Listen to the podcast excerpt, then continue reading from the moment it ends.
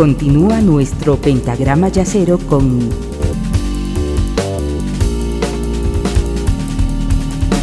la quinta disminuida.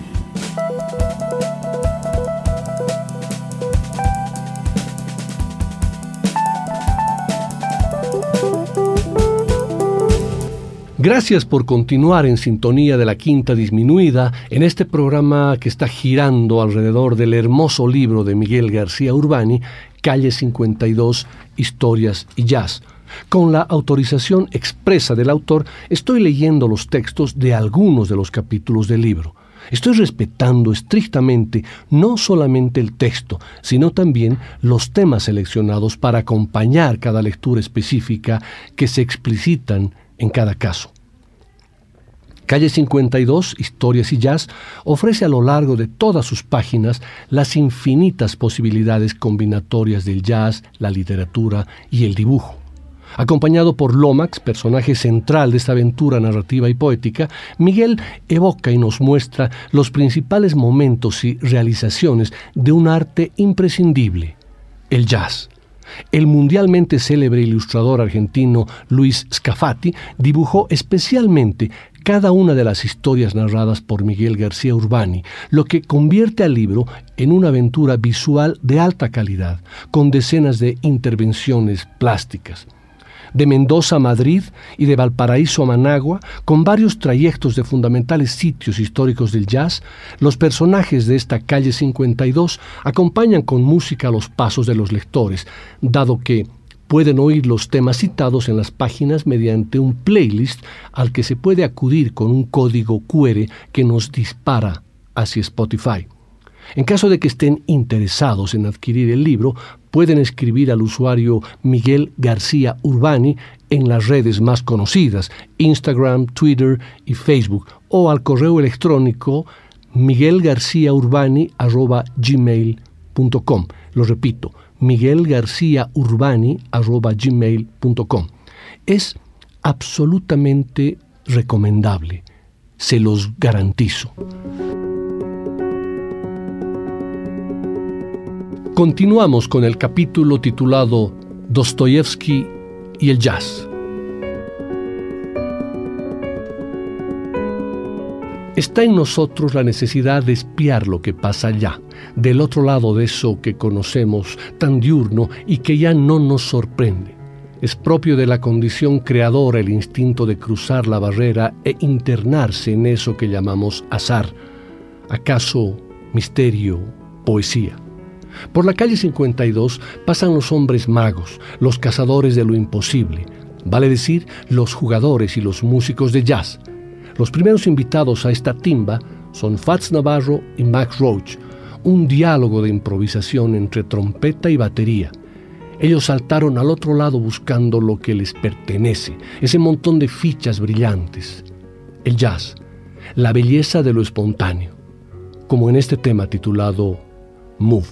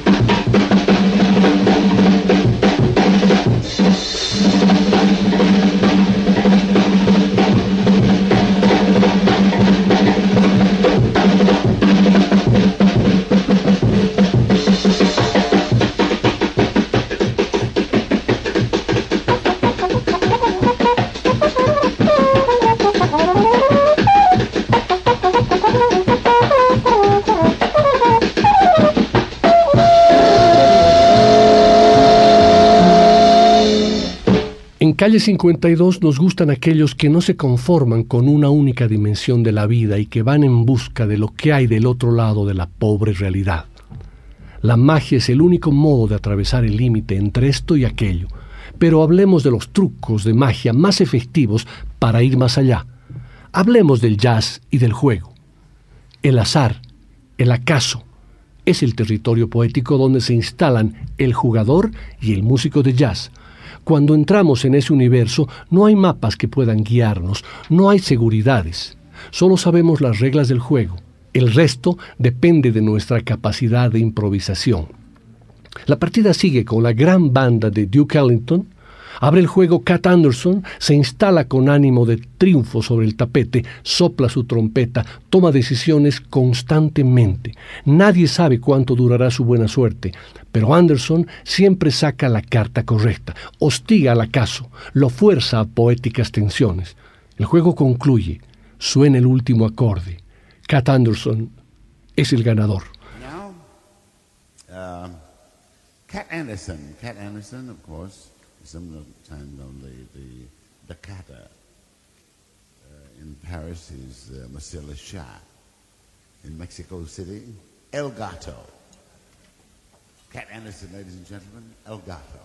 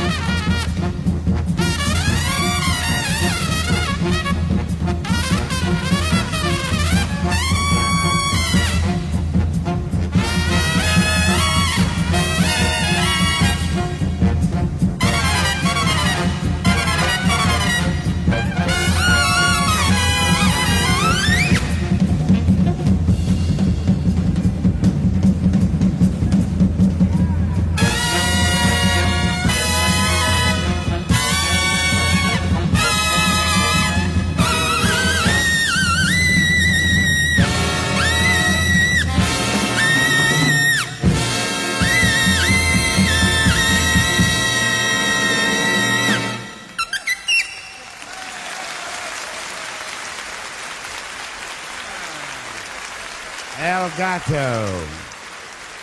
El Gato, Cat Anderson.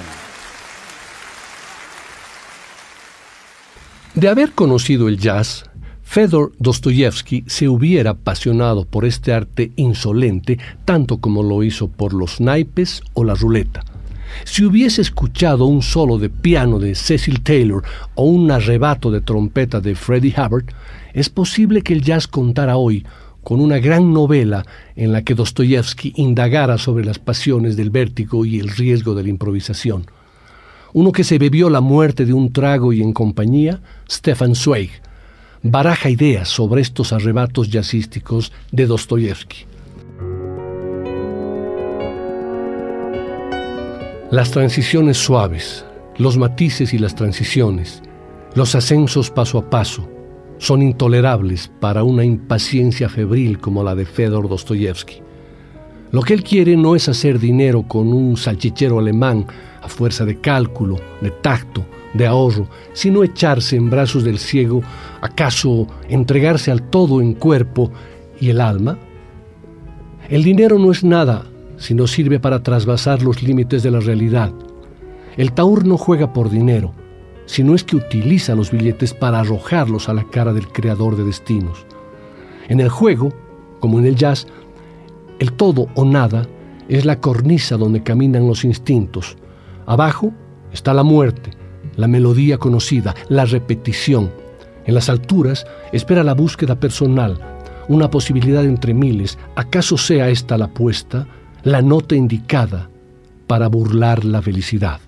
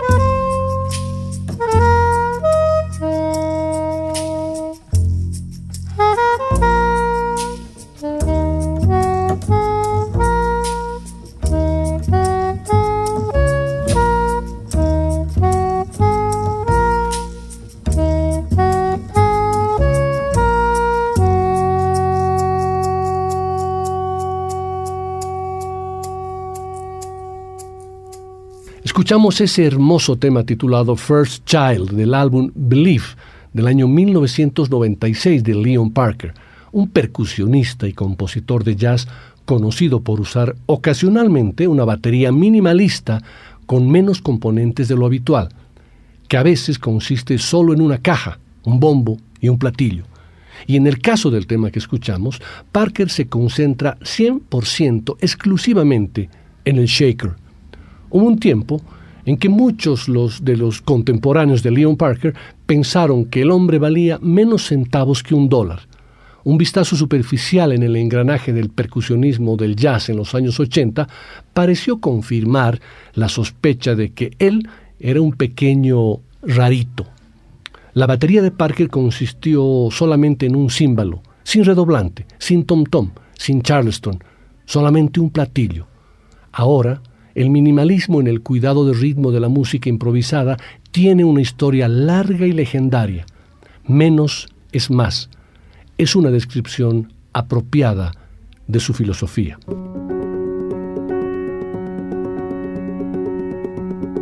El jazz es la memoria de todas las mesas de juego del mundo. Nadie ha rescatado para la literatura o tan solo para la memoria colectiva las hazañas de los jugadores, de los taúres, de los timberos. No hay tradición oral al respecto.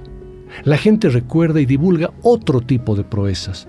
Sabemos, por ejemplo, que hace una buena cantidad de años alguien descubrió un continente. Nos han contado también otras cosas, que Ramsés II mandó escribir su nombre en la planta de los pies de una inmensa estatua, que alguna vez un moreno jugó descalzo en el Mundial de Fútbol. Y, ¿quién lo diría? Hasta sabemos que la hija de nuestra vecina tiene numerosas y tormentosas fantasías sexuales cada noche. Sabemos todo, todo nos han relatado, todo se hace constar en las actas de la vida. Hay registros, archivos, fuentes de datos para cada cosa que usted puede imaginar. Todo, menos para las hazañas y de las desgracias de los taúres del mundo. Usted puede consultar en cualquier momento una biblioteca y enterarse de las cifras exactas del último censo de lagartijas realizado en el Sahara. Pero, por más que se lo proponga, no puede saber quién fue el hombre con la peor racha de la historia Inútiles serán sus esfuerzos si se propone constatar quién hizo alguna vez tres póker de haces seguidos, o qué día, de qué año y en qué casino salió ocho veces seguidas el fatídico cero. Sencillamente los hombres de letras y de números están más interesados en mesurar la cantidad máxima de estornudos que puede contener un resfrío, pero nadie se ocupa de recoger las historias de los nervios del taur, la magia de los naipes, el hechizo de la ruleta. Solo el jazz se acerca a ese universo de sucesivos e interminables abismos. Rojo o negro, la creación espontánea, plantarse o pedir, todo o nada. El jazz es la única forma de arte que concentra la memoria de lo repentino, la decisión exacta en el momento oportuno.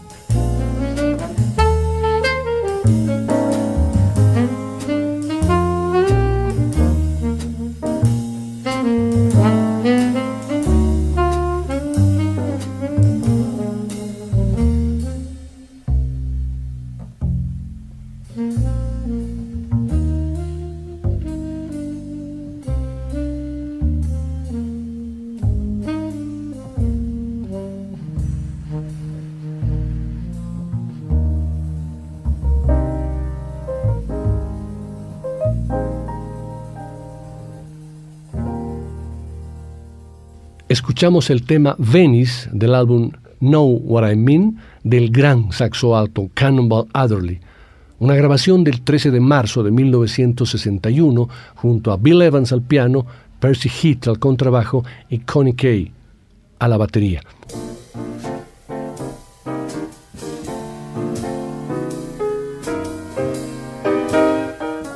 A finales de junio de 1961, en Nueva York, se produjo uno de los encuentros más sutiles de los que se tenga memoria en el jazz.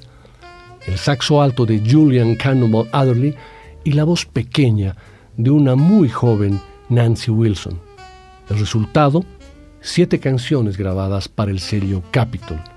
Nancy inicia las conversaciones, habla de sus amores pasados y luego es alcanzada por el sonido de Cannonball que interviene para dejar un piropo de notas bajas y sueltas, frases viriles que jamás son altisonantes, que siempre dan espacio para que la dama vuelva a la carga con más historias. Imaginamos a Nancy Wilson en Cannonball Adderley en el estudio de grabación. Ella sonríe y sus facciones delicadas hacen un mohín que estremece al gran Julian, con su corpachón de guardaespaldas y su cara de niño perdido. Es el juego del deseo el que plantea sus reglas cuando escuchamos las preguntas y respuestas. Hasta en los silencios que hay entre Nancy Wilson y Cannonball Adderley se adivinan encuentros secretos, caricias que todos sospechan pero que nadie se atreve a confesar en ese estudio de grabación. Puedo darte en la boca tus raciones de pequeños vuelos de aleteos nocturnos que he capturado para vos. Han dicho que son asuntos del diablo el intervalo de cuarta aumentada, lo que muestra el vestido amarillo de Nancy, la distancia que hay entre un do y un fa sostenido, el diablo en la música, las piernas de una mujer que canta. La alcanzo con mis oídos y ella responde, es un animalito feroz que se deja acariciar. ¿Puedo yo, con este porte de edificio en ruinas, sostenerte en la palma de mi mano? Dirían de mí, ¿Cómo hizo el gran Cannonball para desaparecer detrás de esa jovencita con vestido amarillo? A veces hay que poner un pie fuera del camino, dejar que el saxo responda tímido a la ágil belleza de la voz. En ocasiones es necesario que seamos el apagado reflejo, el sonido discreto, solo un detalle junto a Nancy Wilson.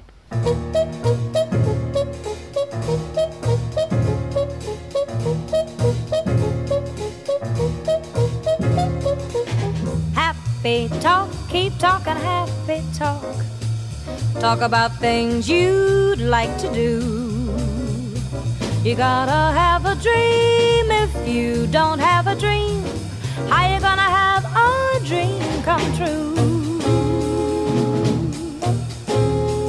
Talk about a moon floating in the sky, looking like a lily on a lake talk about a bird learning how to fly, making all the music he can make.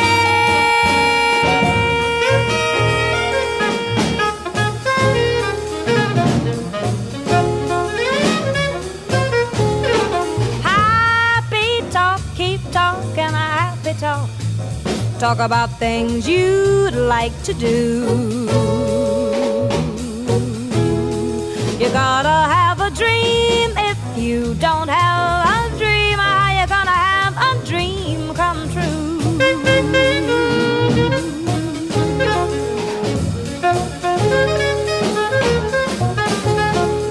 Talk about a star looking like a toy peeking through the branches of a tree talk about a girl, talk about a boy, counting all the ripples on the sea.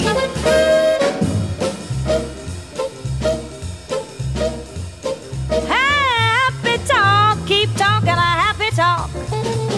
Talk about things you'd like to do. You gotta have a dream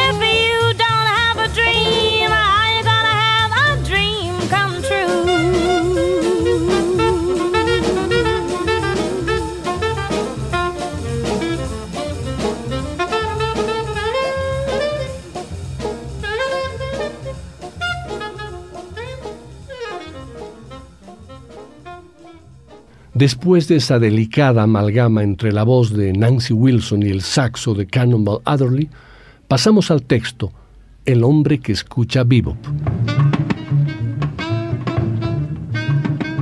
El hombre que escucha bebop es un espejo roto en la bolsa de basura, un reflejo, un rearmador. Es la parte de adentro del yunque, aprieta, llora porque sí, ríe de a pedazos, es el que abre la bolsa, el que se corta, el que sangra. El hombre que escucha vivo conoce el entredicho y lo promueve. Es el que encuentra melodías en la lluvia cuando golpea el techo de chapas. Es el que llueve, el que calienta y se evapora.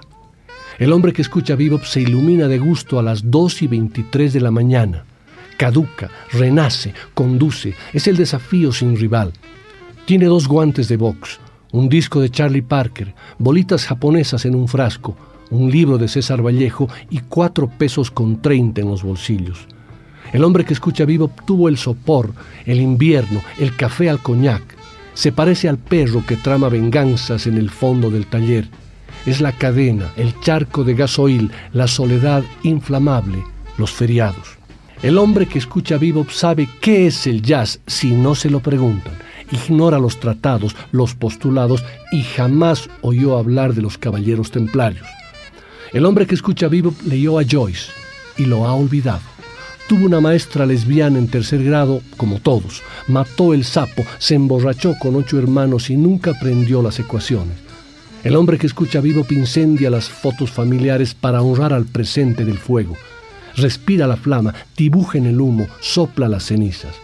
El hombre que escucha vivo es el flujo y reflujo de los bronces.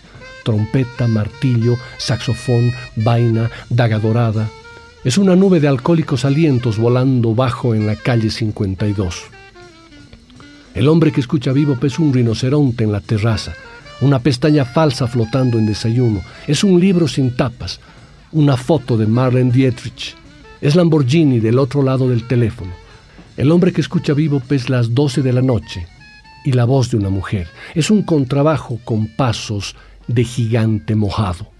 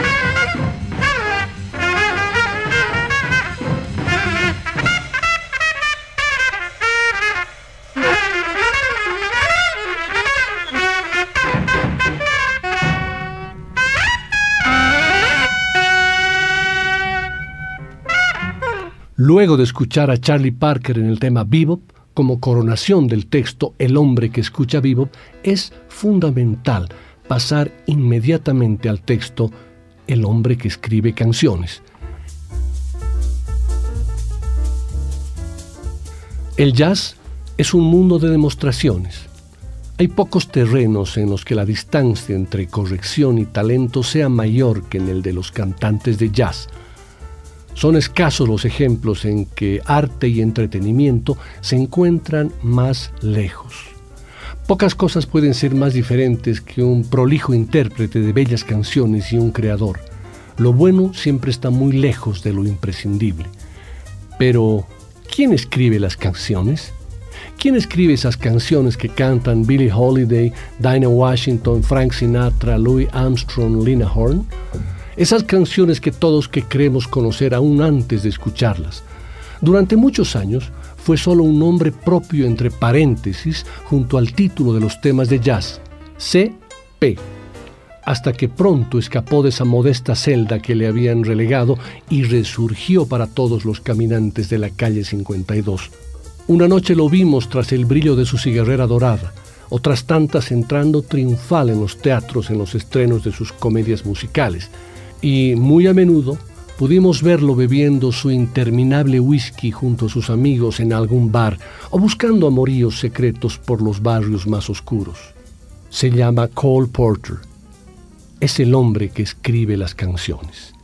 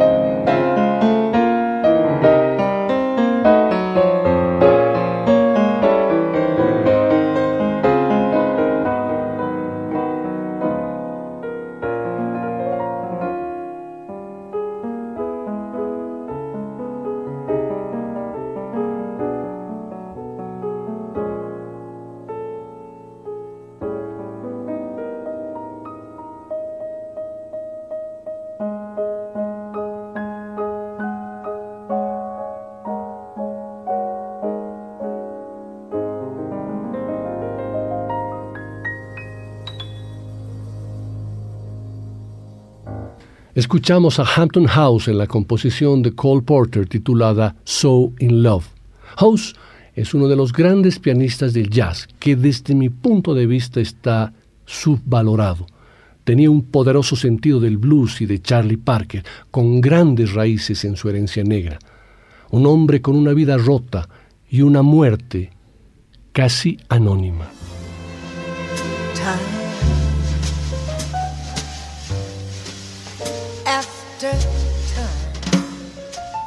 Jimmy Scott, el niño mimado por los dioses.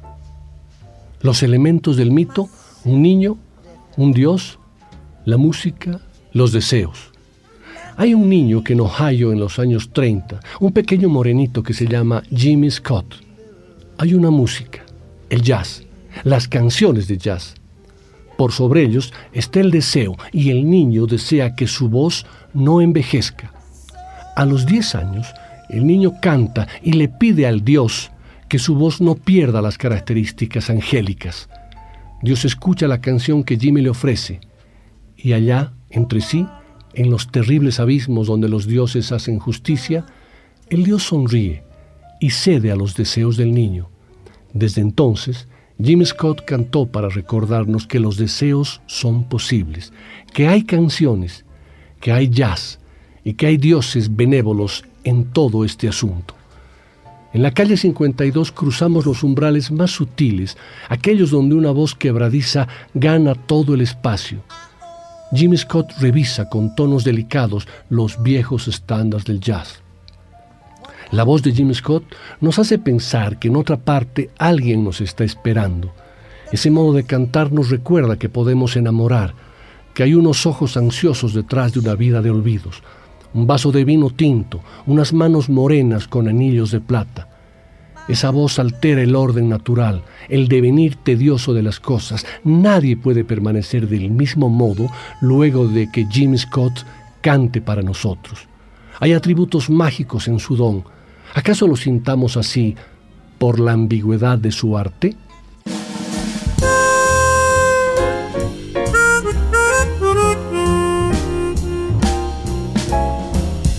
Skies smiling at me. Nothing but blue skies do I see. Bluebirds singing their song. Nothing but bluebirds all day long. Never saw the sun shining so bright. Never saw things going right. Noticing the day hurrying by. When you're in love, my how they fly. Days full of them gone. Nothing but blue skies from now on.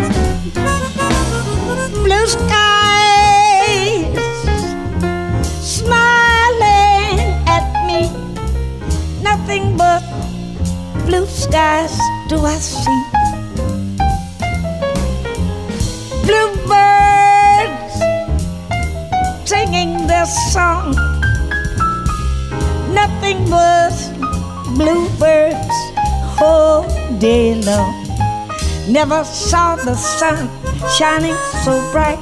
Never saw things going right. Noticing the day hurrying by. When you're in love, my how they fly. Days, all of them gone. Nothing but blue skies from now on. Nothing but blue skies. On.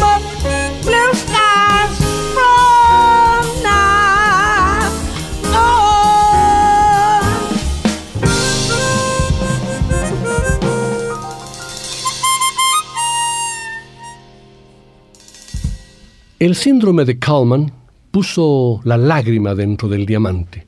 Pero decir que un accidente genético nos ha legado una de las mejores voces del jazz nos condenaría como hombres de poca fe poética.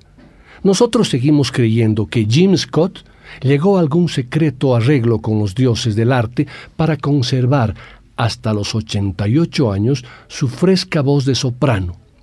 Scott transita el límite difuso donde los sexos se tocan y reinan en el reino de las particularidades. Little Jim Scott eligió el jazz porque es un arte que le ofreció libertad. Los hombres necesitan experimentar ese estado, saber que pueden volar con gracia sobre una estructura.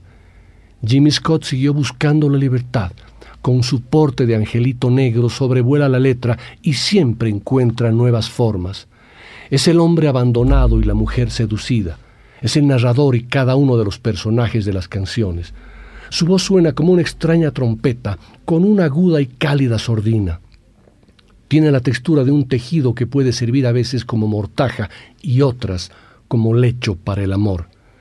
Jim Scott es un emisario que cruza de un universo al otro, recogiendo en cada uno lo que mejor le parece. Scott asoma en la marea del jazz como un ser mitológico. Es niño, mujer, anciano, hombre, artista, es alguien parecido a Dios. Una parte del trato seguramente trocaba belleza por dolor.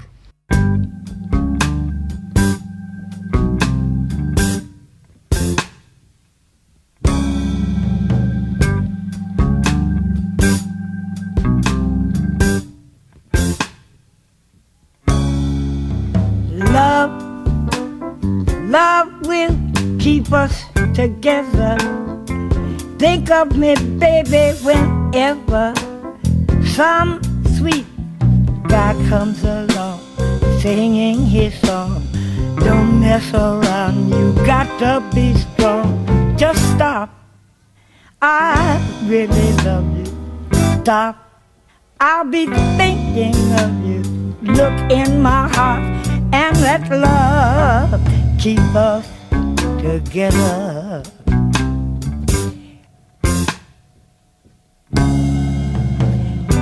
You, you belong to me now. Ain't gonna set you free now. When those guys start hanging around, talking me down, here with your heart, and you won't hear a sound. Just stop. Cause I really love you. Stop. I've been thinking of you. Look in my heart and let love keep us together.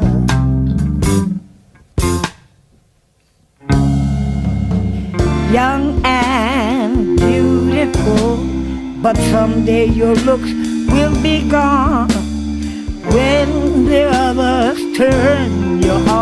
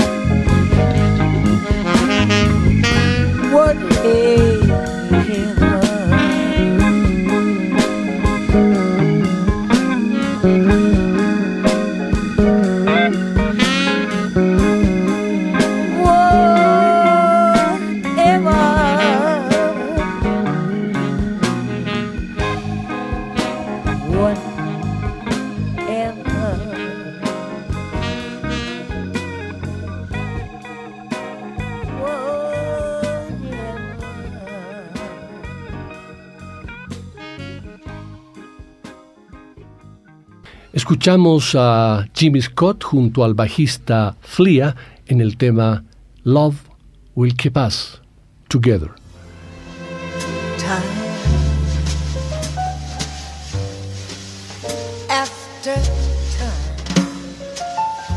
Miguel García Urbani nació en Mendoza, Argentina, allá por el año 1971. Escribe ficción y ejerce el periodismo gráfico y radial desde hace tres décadas. Desde 2010 ha sumado a sus actividades profesionales la interpretación de sus textos en el escenario junto a notables músicos del mundo del tango y el jazz. Desde 1990 publica en diversas antologías de narrativa en Argentina. En el año 2017 editó su volumen de cuentos Tangos y Falsas Promesas, que se presentó con éxito en ferias de libro de varias provincias argentinas y en decenas de escenarios y bibliotecas de toda España. Al igual que con su segundo libro, Plateados por la Luna, textos para el reencuentro de Carlos Gardel y Federico García Lorca, que fue el motivo de su quinta gira por Europa. La radio, la escritura y el escenario lo siguen animando para trabajar en la búsqueda sensible de una voz cada vez más propia. Su tercera obra, Calle 52, Historias y Jazz, encuentra al autor en pleno desarrollo de sus habilidades narrativas y poéticas, con un notable reconocimiento en destacados foros. Esta última fue el eje central de esta sesión de la Quinta Disminuida. Miguel cierra estas páginas con un capítulo titulado A la concurrencia.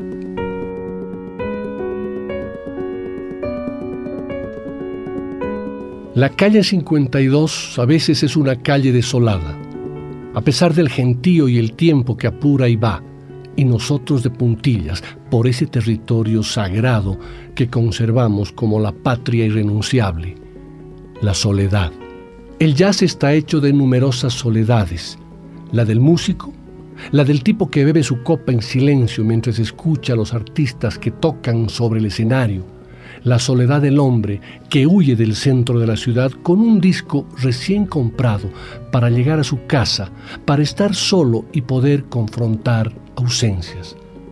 La soledad esencial del jazz nos salva del mundo que se tambalea a nuestro alrededor.